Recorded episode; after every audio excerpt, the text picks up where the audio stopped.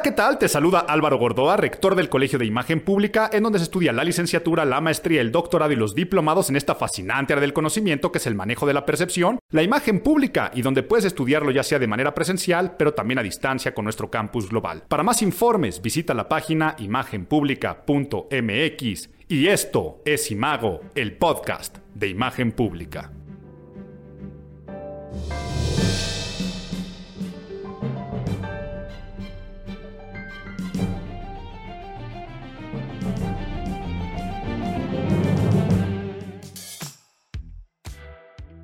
Pues lo que alguna vez fue excepción hoy es la norma, lo que alguna vez le llamamos la nueva normalidad ya es la normalidad. Marzo, marzo, marzo 2021, año de encierro, marzo, mes emblemático, en el cual pues lo que nos tuvo en boca fue un año de pandemia. Hace un año nos encerramos, qué rápido se pasó el tiempo, qué lento se pasó el tiempo. A ver, respóndete esa pregunta porque yo todavía no sé respondérmela. He platicado con muchas personas sobre este tema. El fin de semana pasado tuve una reflexión con amistades en torno al mismo y respóndete tú, ¿se te pasó rápido este año o se te hizo eterno?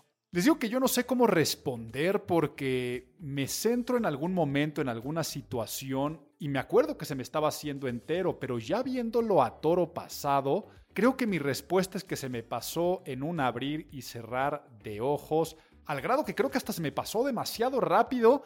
Recuerdo hace un año, hace un año hice el podcast, les digo lo que al día de hoy es una norma, en algún momento fue excepción. Si ustedes se van al podcast de marzo del 2020, pues se van a dar cuenta que al principio hago un comentario ahí de, oigan, pues en dato curioso, en dato chusco, eh, bueno, nada de chusco, ¿no? Pero porque era bastante trágico, pero en un dato, pues que quise hacer relevancia, es que estaba haciendo el podcast de una forma muy casera, que estaba encerrado, no sé si les conté, pero recuerdo muy bien que estaba en mitad del bosque, es cuando me fui a aislar a una pequeña cabaña muy alejada en medio de la naturaleza y andaba contando, ¿no? Que pues de forma muy rara yo me sentía grabando el podcast porque normalmente lo hacía de forma más profesional, en un estudio, con diferentes personas que me ayudan en edición y con el guion y me sentía que lo estaba haciendo como de una forma más improvisada. Pues bueno, corte A, hoy estoy totalmente casero en esta nueva forma de trabajar, de dinámicas, totalmente solo, trabajando a distancia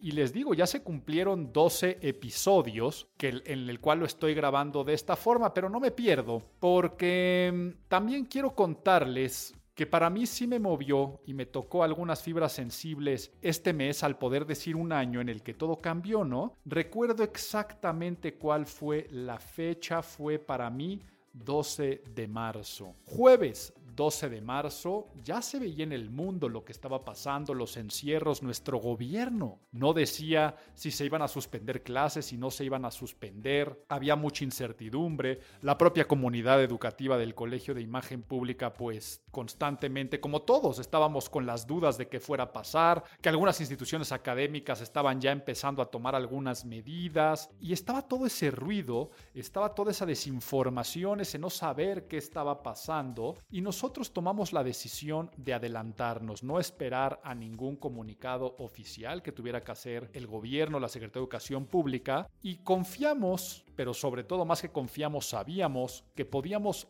bajar el switch de lo presencial y subirlo a lo global por los más de 10 años de experiencia que tenemos con el campus global. Entonces, después de ese jueves, el viernes empezaba el puente, el puente que se recorre por Benito Juárez. Eh, se recorría, entonces tomamos la decisión del viernes suspender clases, muy pocas clases se dan en licenciatura, los viernes en maestría no hay, en diplomados tampoco. Entonces se suspendieron clases los viernes, pero se dijo que a partir del siguiente martes, porque era puente, nos íbamos todo a global. Entonces yo ese puente, acabamos de vivirlo también este mes, de hace un año, me la pasé en toda la logística de cómo poder dar la educación a distancia de todos nuestros programas y fue afortunadamente bastante, bastante armónico. Pero les digo que para mí fue un poco nostálgico o fue un poco de mover fibras sensibles, porque por el otro lado saber que el Colegio de Imagen Pública, el edificio precioso que cuando quieren pueden venirlo a conocer, que ha ganado premios como uno de los edificios más bonitos de México a nivel arquitectura educativa, pues saber que lleva también un año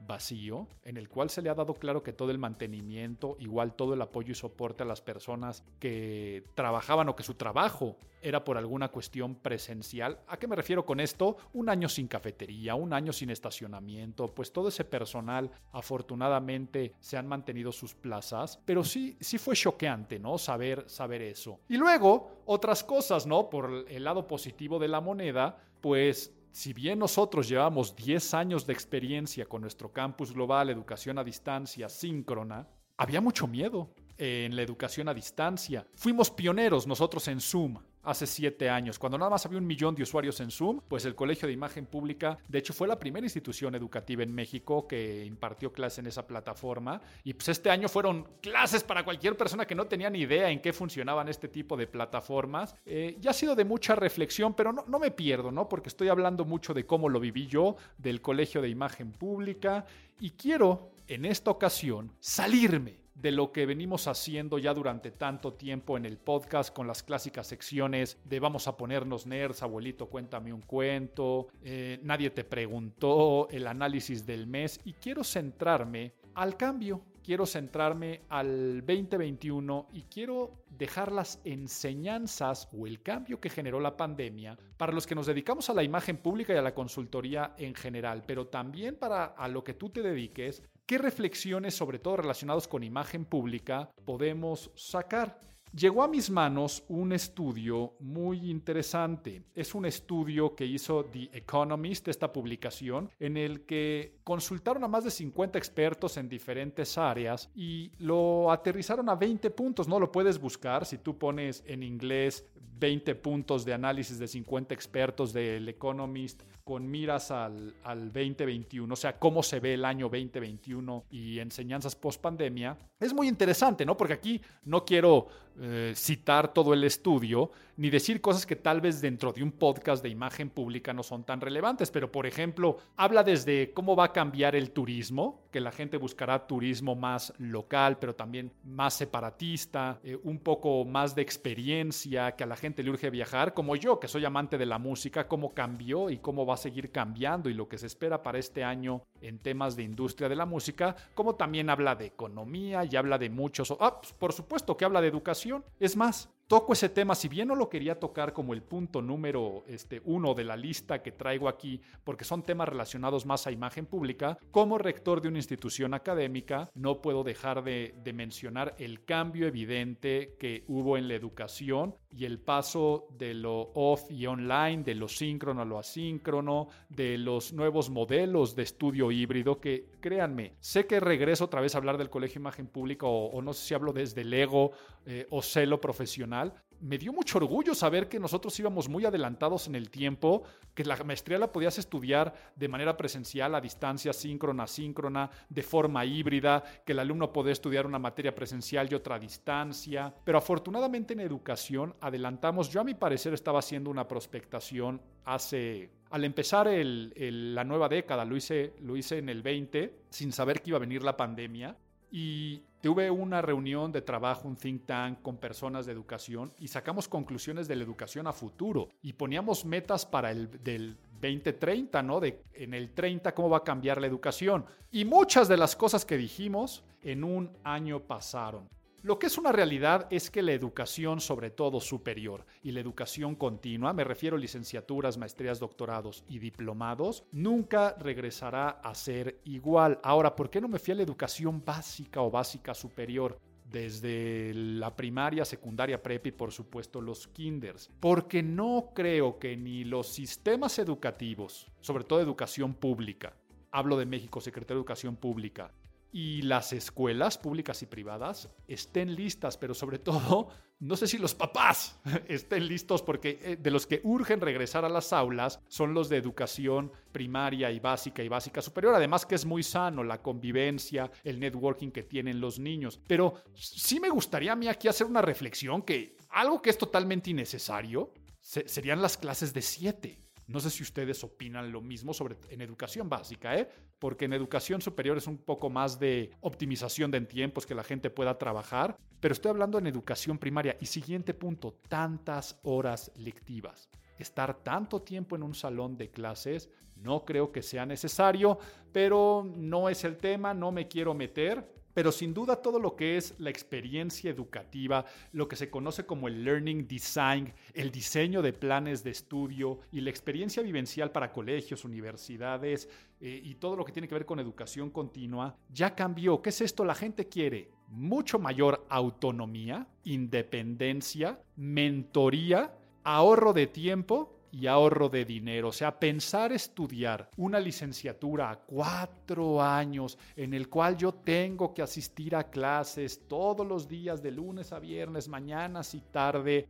Eso va a tener que cambiar forzosamente. En México, desafortunadamente, la Secretaría de Educación Pública no te dice, eh, no te da permiso de una licenciatura en dos años. Te dicen, nah, porque tienen que ser tantos créditos y tantas horas y se tiene que comprobar el... Pero la realidad es que tú ya puedes hacer paquetes de conocimiento, empezar a jugar con el famoso Switch Classroom o aula invertida, donde los alumnos obtienen el conocimiento como si vieran una serie de Netflix, más con lecturas, más grupos de opinión, tutoriales, y luego van y se reúnen en ciertos momentos en el aula a practicar o se reúnen a hacer la tarea, por eso es aula invertida. Todo esto cambia y por supuesto que en el Colegio de Imagen Pública, si bien ya nos habíamos avanzado, sí nos trajo un gran cambio la pandemia. De entrada, la licenciatura ahora ya se ofrece también en modalidad a distancia y modalidad híbrida. El alumno se puede, y bueno, todavía no regresamos, pero cuando el alumno de licenciatura pueda regresar físicamente, quien decide quedarse a distancia lo podrá hacer. Quien decida tener un modelo híbrido,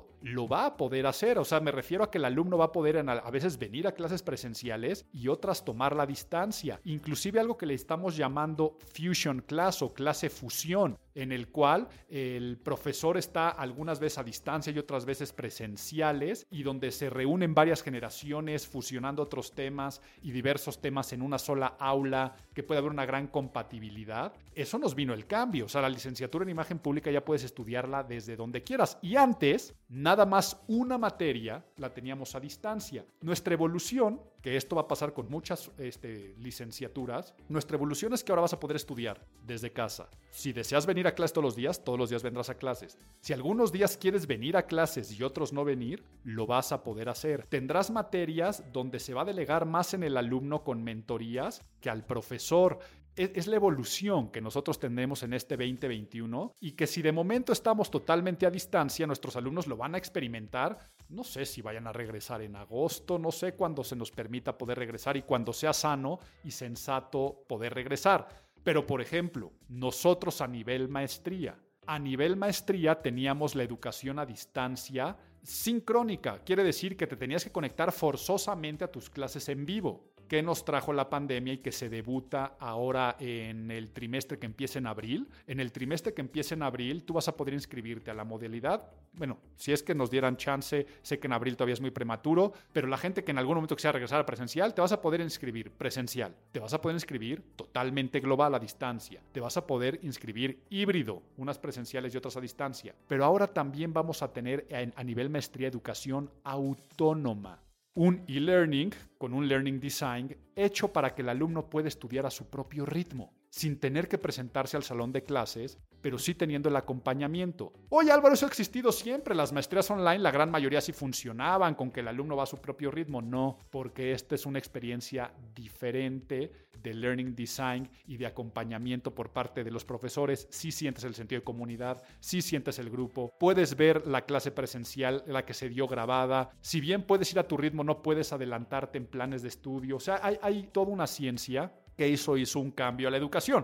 Y si hablamos nuestros proyectos de educación continua, pues este año, o más bien el año pasado, debutamos las masterclasses, ¿no? Que antes teníamos diplomados de 100 horas, pero no teníamos abierto al público en general, lo teníamos privado en mi negocio de capacitación, pero no en la parte del colegio de imagen pública. Poder estudiar todos estos pequeños módulos de información, el método habla, persuasión, seducción y negociación, temas de imagen física, temas de imagen digital en tres horas con valor curricular, las masterclasses fue algo, o masterclass es lo que nos vino a traer también al Colegio de Imagen Pública. ¿Qué tal, eh? Oye, no quiero regresar a hablar de nosotros, pero es que estoy hablando que cualquier universidad, cualquier colegio, inclusive cualquier preparatoria primaria que no vaya a seguir con cierta dinámica de lo que hacían, o sea, por ejemplo, los alumnos seguirán utilizando, que se utilizaban Meet, que se utilizaban Classroom, y ahí subían las tareas y por ahí se tiene comunicación con los profesores, no creo que ninguna primaria o preparatoria van a, llegar otra vez de, me entregas la tarea impresa por el... No, no, no creo que vayan a regresar a este tipo de sistemas y situaciones. Entonces cambió la educación, pero ahora sí, me voy directo con los temas más relacionados con imagen pública y con temas relacionados a no sé lo que te dediques, pero que afectan la percepción del mundo. Llegamos otra vez a las épocas de menos es más. Veníamos viviendo una época como humanidad en la que pensamos que más es más y que en el derroche, la desfachatez de la, de la riqueza material, el uso y abuso, por ejemplo, desde marcas de lujo, como el despilfarro a nivel institucional de grandes oficinas con muchos colaboradores, donde se les daban demasiados amenities y el mundo de repente nos encierra, se nos hace pequeño y esto afecta a la economía personal, a las economías institucionales, pero se contrae. Y esto, por supuesto, fue negativo en el mundo, pero también se dieron cuenta, el mundo se dio cuenta que podía ahorrar y que era muy sano ahorrar. Por lo tanto, ¿qué es lo que está pensando la gente? Está pensando no en gastar, sino está pensando en invertir. A los que nos dedicamos a imagen pública, tenemos que ver, o cualquier consultoría, cómo tus servicios, cómo lo que haces, tienes que darle enfoque de inversión y no de gasto. Sí, las marcas de lujo seguirán y tendrán su, su, beta y cualquier servicio y producto que se vea nada más como un lujo y como un gasto. Seguirán estando los restaurantes caros, pero estamos hablando un poco más a cómo tienes tú que empezar a dar valores agregados donde todo parezca que la gente está ahorrando, que estás dando mucho más por menos, que estás optimizando y eficientando los recursos, tanto materiales como recursos humanos. Y va a pasar lo mismo con las oficinas, oficinas en las cuales ahora lo que se va a hacer percibido como vanguardista es tal vez no tener un gran corporativo, sino tener a un buen sistema de gente en home office, tener oficinas de, o, espacios de coworking más que eh, eh, el, el, gran lugar, ¿no? Adiós a estas cuestiones de hacer la gran convención o la gran experiencia donde mucha gente se movía y andar moviendo conferencistas y patrocinadores y esto y el otro, porque se va a empezar a ver como gastos innecesarios y que son empresas de antes, ¿no? Se va a empezar a percibir de, no, lo viejo contra lo nuevo, las nuevas culturas organizacionales y las viejas culturas organizacionales. Y hasta en un tema relacionado con la imagen pública, esto va a traer mucho el smart dress. ¿Qué es el smart dress? O, yo lo he publicado así en, en muchos papers académicos. El ya poder tener por fin las épocas del verdadero guardarropa versátil basado en cápsulas. Dejar de comprar porque lo deseas o porque las tendencias, el fast fashion, te impulsa la compra de la moda que es normalmente vestirte solamente para alguien más. Y no estoy diciendo que sea malo, por eso digo, nada más vestirte para los demás a nivel percepción y empezar a vestir por tu propia practicidad. Lo que Mark Zuckerberg, cuando le preguntaron por qué te vistes igual todos los días, dice que uno, por comodidad, pero comodidad porque tenía que tomar otras decisiones tan importantes en su vida que la decisión de cómo vestirse no tenía que ser importante para él. Ahora, no estoy diciendo que vayan de, jeans, t-shirt y hoodie diario como Mark Zuckerberg, sino el hábito se hace al monje y ustedes sabrán cuál tendrá que ser su, su hábito y hábitos al vestir. Pero la gente se va a dar cuenta de para qué tenía tantos trajes, tantos sacos, blazers, tantas faldas, tantos zapatos. Si el año pasado estuve con un par, dos pares, que me los iba rotando, esto también hace entonces que la percepción hasta de temas de imagen física vaya a empezar a cambiar y ya esté cambiando en el cual pues nunca verás mal a alguien que está repitiendo outfit, siempre con la higiene, claro que sí, para que de esta forma entre a las nuevas economías del ahorro que están presentes. Siguiente cambio, si no estás a un clic, no existes. ¿A qué me refiero con esto? Tus servicios, tus productos, tus consejos, lo que ofrezcas, tu propuesta de valor, tiene que estar con un gran awareness, que la gente sepa que estás ahí y después que el engagement, como estés enganchando a la gente, el servicio de venta, postventa y todo lo demás tiene que estar a un clic. Sí, esto ya venía existiendo. El e-commerce, Amazon, ya existía. Pero ¿cuántas empresas tuvieron que darle ese switch? El que era restaurantero y no tenía entregas a domicilio o experiencias en casa, pues, y quien se vino esta pandemia empezó a perder dinero. Entonces le tuvo que entrar a experiencias en casa o servicios a domicilio. Y aunque ya existiera Rappi y Uber Eats y todo lo que existía, había muchos negocios de comida que no lo tenían. Pasa lo mismo, ¿no? El médico lo tuvo que hacer. El médico tuvo que empezar a dar teleconsulta y empezar a trabajar a distancia. Lo tuvieron que hacer los psicólogos, psiquiatras, los nutriólogos, lo tuvieron que hacer todos los y las profesionistas de cualquier consultoría, contable, legal, fiscal, y claro que la consultoría en imagen pública, pues por primera vez empezó a vivir, a hacer manuales de diseño de imagen personal a distancia, capacitaciones en imagen verbal a distancia, empezar a dar eh, manejos de crisis donde el cliente y, tú nunca se conocen y está todo trabajado a un clic. Pero igual pasa con lo mismo, ¿no? Decía la venta y la posventa. Antes de pandemia, pues tal vez se veía poco formal la venta a través de WhatsApp, de mensaje directo por Instagram. Estas propias plataformas pues también evolucionaron en diferentes eh, sentidos comerciales, robots de respuesta, CRMs de administración que se juntan con tus redes sociales. Entonces, todo esto de que me refiero a un clic es que si tú ofreces cualquier cosa y por mensaje directo no puedes decir algo y en ese momento estarte inscribiendo con una liga o estar recibiendo el producto a poco tiempo a tu casa, pues sabemos que todo eso cambió y serás percibido como arcaico si tú estás todo a nivel presencial y me refiero a que para la experiencia tengas que ir a un lugar, tengas que ir a una tienda, tengas que ir a un retail, tengas que ir a conocer unas oficinas. Entonces, todo lo que tiene que ver con comercio a distancia, trabajo a distancia, informe a distancia, es algo que tenemos que tener muy, muy presentes. El siguiente cambio es muy bueno y es muy humano porque estamos entrando a un año y a una era del cuidado de la salud mental.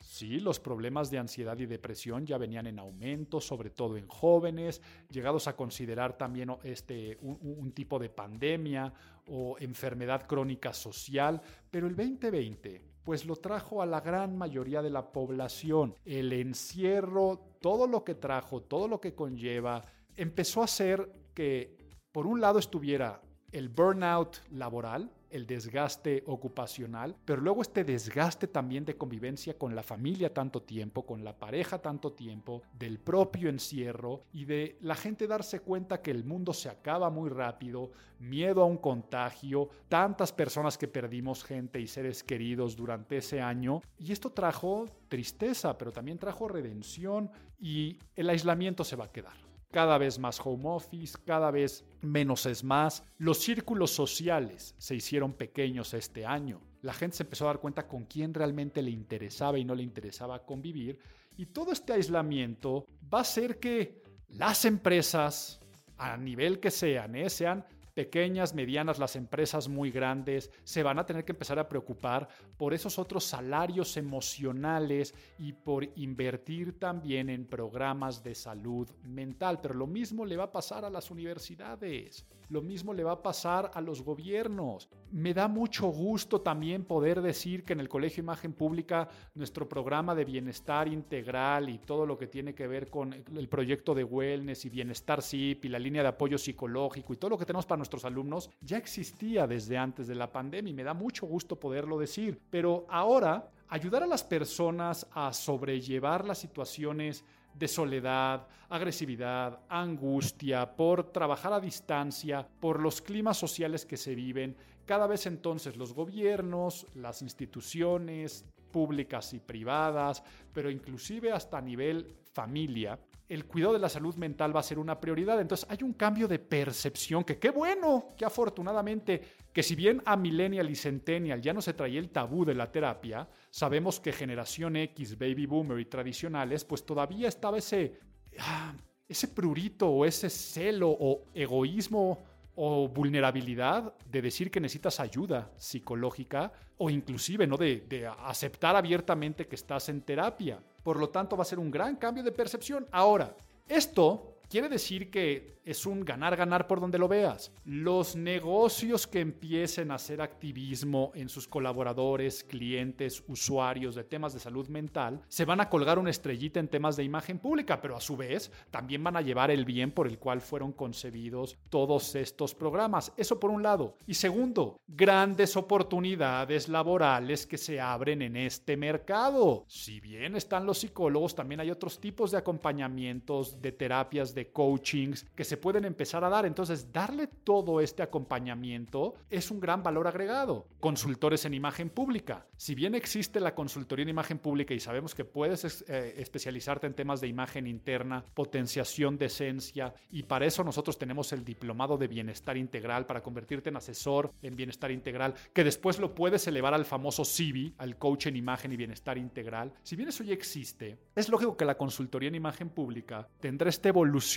a casarse cada vez más también con la terapia cognitivo-conductual, sobre todo con la cognitiva, el procesamiento de nuestros pensamientos, de nuestra experiencia de vida, porque yo nada más durante este año recibí siete solicitudes de ese tipo de servicios por parte de mis clientes. Por supuesto que los colaboré y los trabajé con expertos en diferentes áreas, pero es que me buscaban para decir, ayúdame en teletrabajo, o sea, ayúdame en home office. Pero no solamente quiero los tips de iluminación y transmisión de un Zoom o networking desde la oficina, sino también cómo tener este balance emocional. Y por supuesto ya es un servicio de potenciación de imagen interna en teletrabajo que ya estamos ofreciendo este año eh, de manera full como consultores en imagen pública. Yo en lo personal, ya se los he contado en otros podcasts, yo en lo personal ya me estoy certificando como tal. O sea, yo regresé a, a las aulas a estudiar para poder, pues no sé si dentro de un par de años, poder yo directamente dar terapia cognitiva y conductual.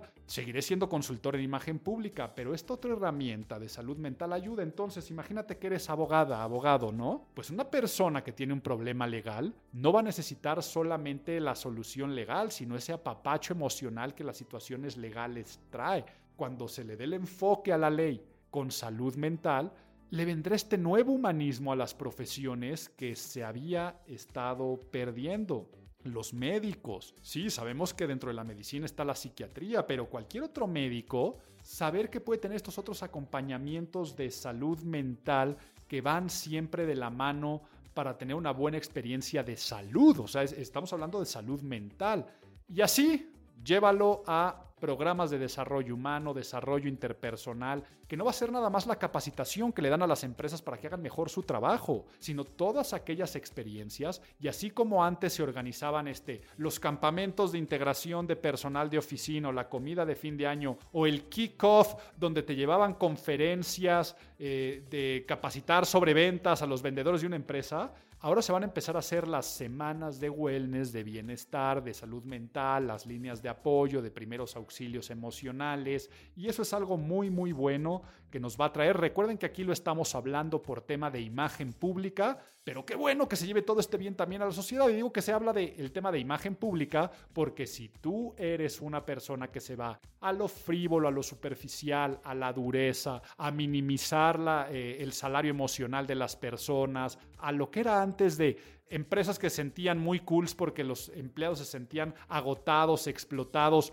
universidades, ¿no? Respetando mucho, voy a mencionar el nombre porque sabemos que al ITAM, antes de la pandemia, le explotó un gran escándalo de temas de suicidios y cosas porque se ufanaban de que los profesores eran malos y que había grandes niveles de estrés, ¿no? Y es que así se hizo esa casa educativa con una gran reputación de que pues, sus egresados eran muy buenos porque era una escuela muy perra.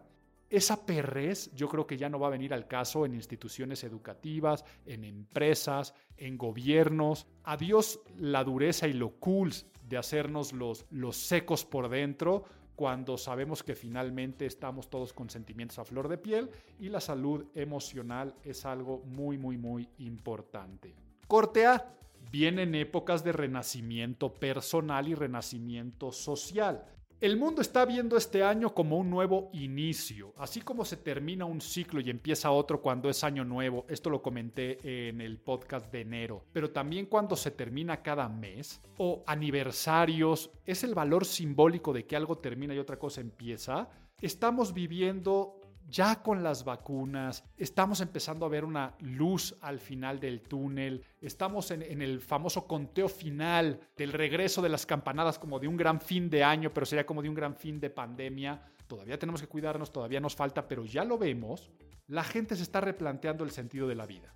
Te estás replanteando tus metas personales, a nivel social, a nivel trabajo, a nivel salud, a nivel tu relación con el dinero, a nivel espiritualidad, a nivel te moldeaste y si llevas trabajando un año en teletrabajo o estudiando, muchos dirán, y quiero regresar a esas cosas. Pero también el que diga, llevo sin viajar, me urge viajar, ¿a dónde quiero viajar? Llevo mucho tiempo sin abrazar, ¿a quién quiero abrazar? Y nada más para poner un ejemplo, se anunciaron ya los primeros festivales de música, ¿no? Los que se habían cancelado y están retornando este, muchos, ¿no? Uno muy grande en San Francisco, otro en Las Vegas, otros en Miami. El de Las Vegas, que va a ser en septiembre, en cinco minutos se agotó el boletaje y era un boletaje caro en comparación con festivales de año y medio, ¿no? De hace año y medio. Seguramente regresarán, a esto me refiero con estos Lulas Palusas, Coachelas, la gente va a querer destramparse, válvulas de escape Váyanse un siglo para atrás, los Roaring Twenties, los 20 locos,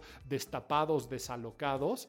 ¿Qué le pasó al mundo con los locos años 20? Pues que se juntaron muchas cosas. La Primera Guerra Mundial y trajo crisis y además este, eh, otro tipo de pandemias que se vivieron en Europa. La gente estuvo encerrada, la gente estuvo sin dinero, la gente estuvo pobre espiritualmente y no solamente económicamente. La gente necesitaba el contacto, la gente necesitaba sonreír. Y esto es lo que está pasando y va a pasar en este 2021. La gente necesita sonrisas, la gente necesita abrazos, la gente necesita papacho, la gente necesita fiesta, la gente necesita destrampe, la gente necesita una ilusión, la gente necesita un borrón y cuenta nueva.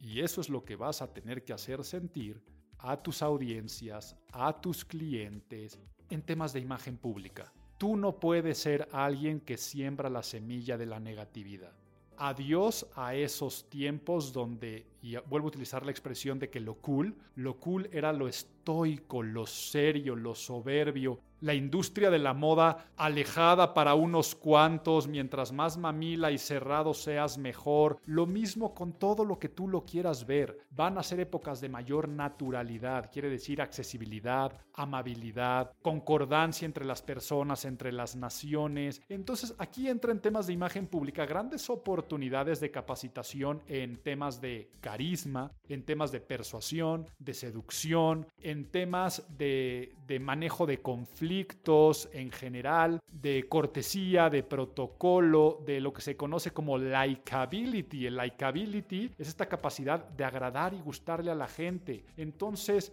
toda esa experiencia de diversión, alegría, verte abordable, es algo que la gente busca en estos nuevos comienzos, en este renacimiento personal. Por lo tanto, sea cual sea tu giro profesional, tu giro de negocio, tienes que hacer, acuérdate lo que dijimos en una de las primeras recomendaciones, que se haga sentir como una inversión, que estás dando más por menos, pero que también se sienta que estás dando un renacer, un rejuvenecimiento, que estás entrando a una nueva era, a una nueva etapa, de que eres diferente, de que hay que evolucionar o, si no hay que morir y quedarse estancados.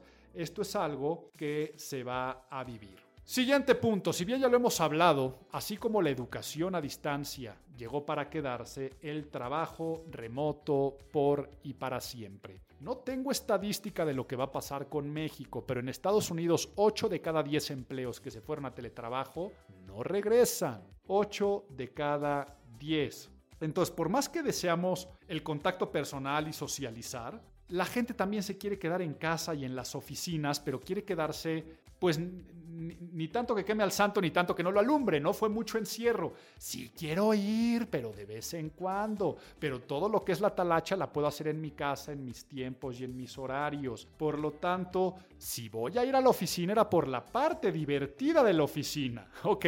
Que era la parte de la oficina el networking, la comida con los compañeros de trabajo. Si iba a comer de negocios, no es tanto por el negocio, porque ahora hacemos un Zoom, sino era comer para echarnos un vinito y poder platicar y conocernos, para que los momentos de conexión e interconexión personal, le vamos a dejar toda la conexión online a lo frío y la conexión interpersonal a lo físico. Los trabajos empezarán a ser híbridos, por lo tanto los espacios de oficina van a tener que forzosamente ahora sí irse a lo que en algún momento fue disrupción. Hoy ya no. ¿Qué es esto de que hoy ya no sería disrupción? No tener un horario fijo. O sea, tú poder llegar a la hora que quieras. Trabajar más por metas y responsabilidades que por un conteo o un biométrico de si fuiste o no fuiste puntual. La puntualidad va a ser un poco más con tu palabra y con tus acciones que la puntualidad de un reloj. Oficinas totalmente horizontales, puertas abiertas, espacios colaborativos. No estoy diciendo que te vayas a Google y Facebook de que en todos los lugares tiene que haber mesas de billar y puffs, que eso se ha visto que no ayuda nada en la productividad en general,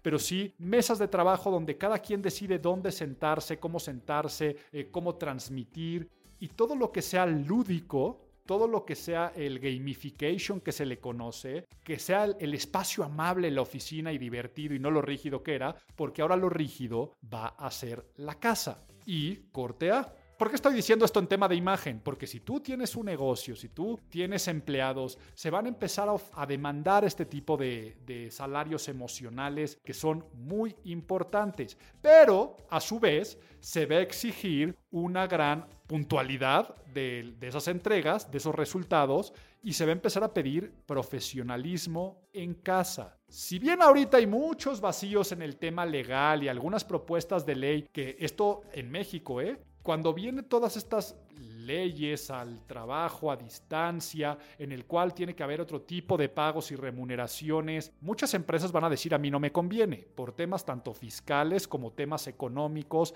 me va a salir más caro tener al personal en teletrabajo eso va a hacer que no se incentive estas cosas en un país como México. Probablemente que digan, pues no me importa, porque si tú trabajando aquí de 9 a 6 me sales más barato, porque el gobierno si no me exige que tengo que dar todas estas prestaciones forzosas, eso es algo que no sé qué vaya a pasar y estoy hablando de México a nivel puntual. Pero ¿qué es esto? Ya el que trabaja desde casa no va a tener oportunidad para poner de pretexto que está trabajando a distancia por su productividad y que por lo tanto es que tengo una mala conexión a internet, es que no tengo una silla ergonómica, lo que pasa es que no tengo todo el software y el hardware para poder trabajar. No, aquí va a ser el human web, o sea, tú y tu persona, poder adecuar un espacio que además respete lineamientos institucionales. Poco a poco dejaremos de ver en Zooms casas, ¿A qué me refiero con esto? Sillones y paredes de diferentes colores y empezaremos a ver cada vez más templetes institucionales, fondos institucionales, empezaremos a ver a las personas con producción física diferente, y ahorita voy a hablar de los temas de imagen física en la oficina, y empezaremos a ver casas que son realmente home office. Pero también vamos a empezar a ver espacios de colaboración de trabajo a distancia, burbujas de trabajo, círculos de trabajo, que es como te puedes ir a una, digo, a una cafetería, cada vez lo que son estas empresas de coworking, pero baratas, van a empezar a surgir y van a poder estar desde en espacios abiertos, en parques y en muchos lugares. Y ahora en temas de imagen física. Va a ser extremadamente complicado que empresas quieran regresar a normas de apariencia rígidas. Vamos a ver que la corbata seguramente no va a regresar, no va a regresar de la pandemia a las oficinas tradicionales, a menos que por simbolismo el uniforme, sobre todo hablando de un uniforme, así lo necesite. Pero si antes estereotipabas de traje y traje sastre siempre al abogado, al contador, al banquero, y con su corbato, con su traje sastre, ahora ya vamos a empezar a verlos más casuales a todas estas profesiones y por lo tanto... ¡ah! Sí, la imagen física siempre será importante, pero también se van a romper algunos prejuicios de que no por traer una corbata o un traje sastre el abogado o la abogada va a dar mejores resultados. Por lo tanto, vamos a vivir épocas de reputación profesional como nunca, ¿ok? La recomendación del boca en boca y vaya, yo aquí estoy, lo, que les tengo que decir como consultor de imagen pública es no está peleado una cosa con la otra. la reputación se retiene en el fondo. Claro que sí, en la esencia, en los resultados, pero la forma es un vehículo para la transmisión del fondo, aunque sí, las formas se van a suavizar. Y de lo mismo que estamos hablando de las grandes oficinas, a nivel percepción eso va a cambiar. Ya había mencionado, no va a ser un timbre de orgullo el que diga que tiene a tantos empleados trabajando en el mismo lugar.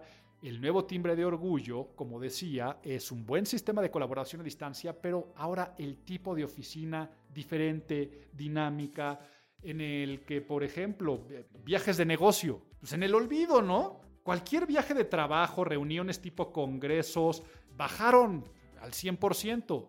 Los estudios de los cuales me estoy basando argumentan que en el 21 bajarán un 50% y así se van a quedar, ¿no?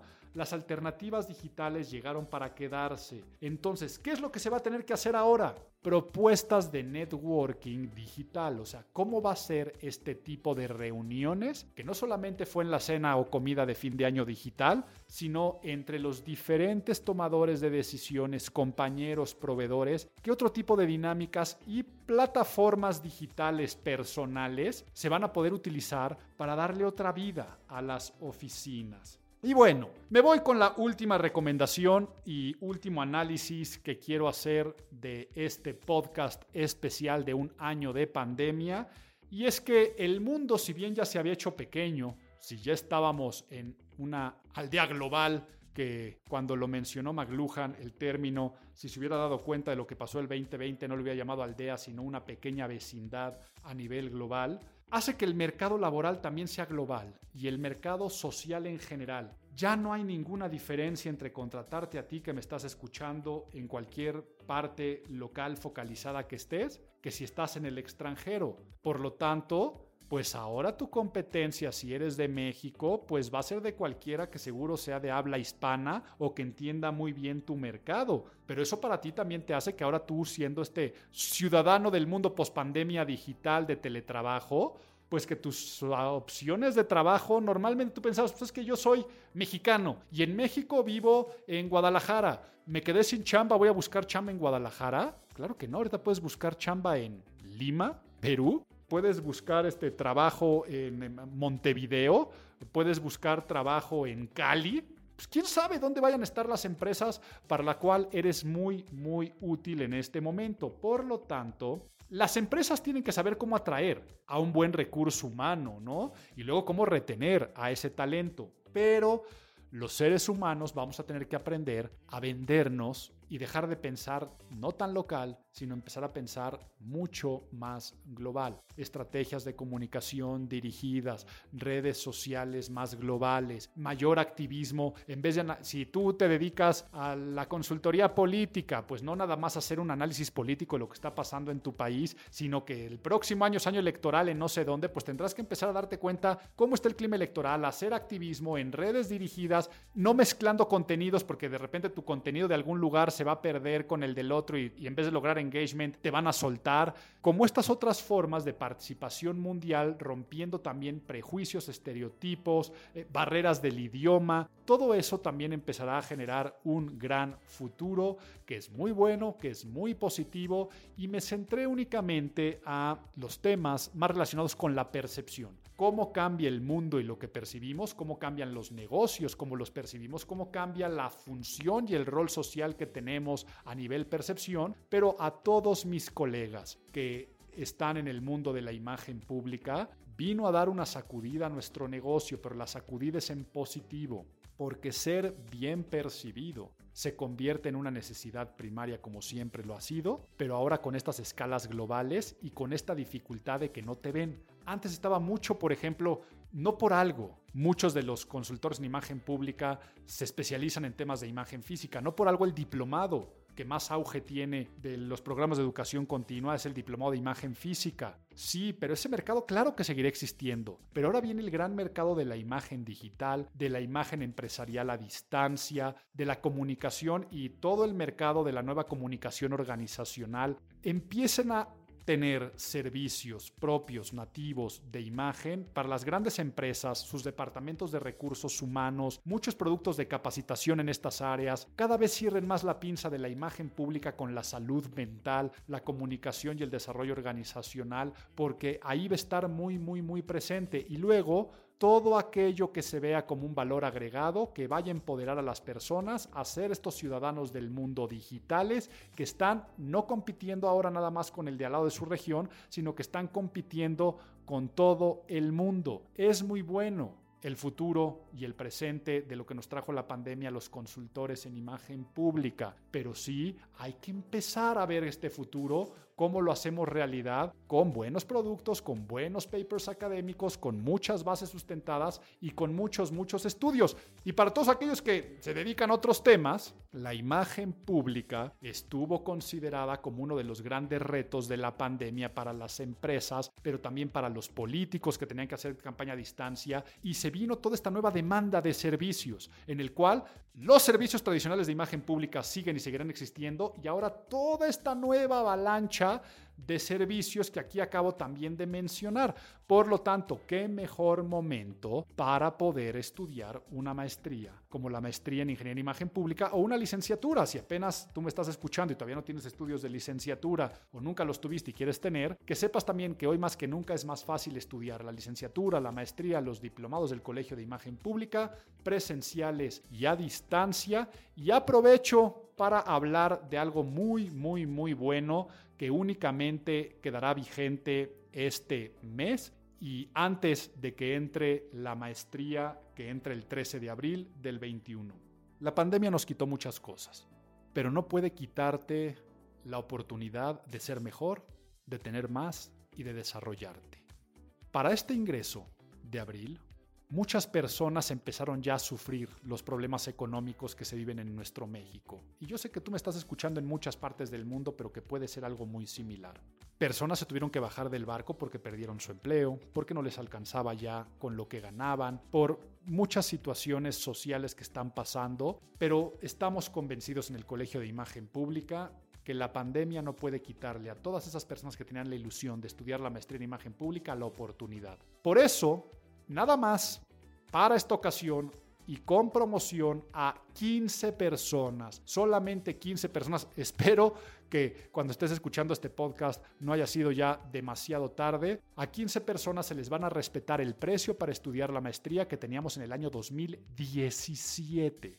En famosa estrategia de Good Old Price, el buen precio anterior, únicamente a 15 personas, pero que tienen que justificar el por qué la pandemia les trajo un tropiezo y un descalabro, o sea, qué situación es la que están viviendo para poder gozar este beneficio de estas 15 becas parciales del Good Old Price. Todos los informes en imagenpublica.mx o como ya lo estuvimos mencionando, a un clic en nuestras redes sociales por mensaje directo les pueden hacer llegar cualquier tipo de información y a través del WhatsApp que encuentran también ahí en nuestra página y si no lo preguntan en nuestras redes sociales, un año de encierro hago un compromiso que dentro de un año, marzo del 22, vamos a seguir haciendo, a ver si así nos seguimos año tras año, una evolución de cómo cambia el mundo, cómo cambian las cosas. Yo mientras sigo encerrado haciendo el podcast, ya veremos dentro de un año si todo esto lo hacemos por el agrado y por el gusto o quién sabe qué vaya a pasar, quién sabe qué nos depare.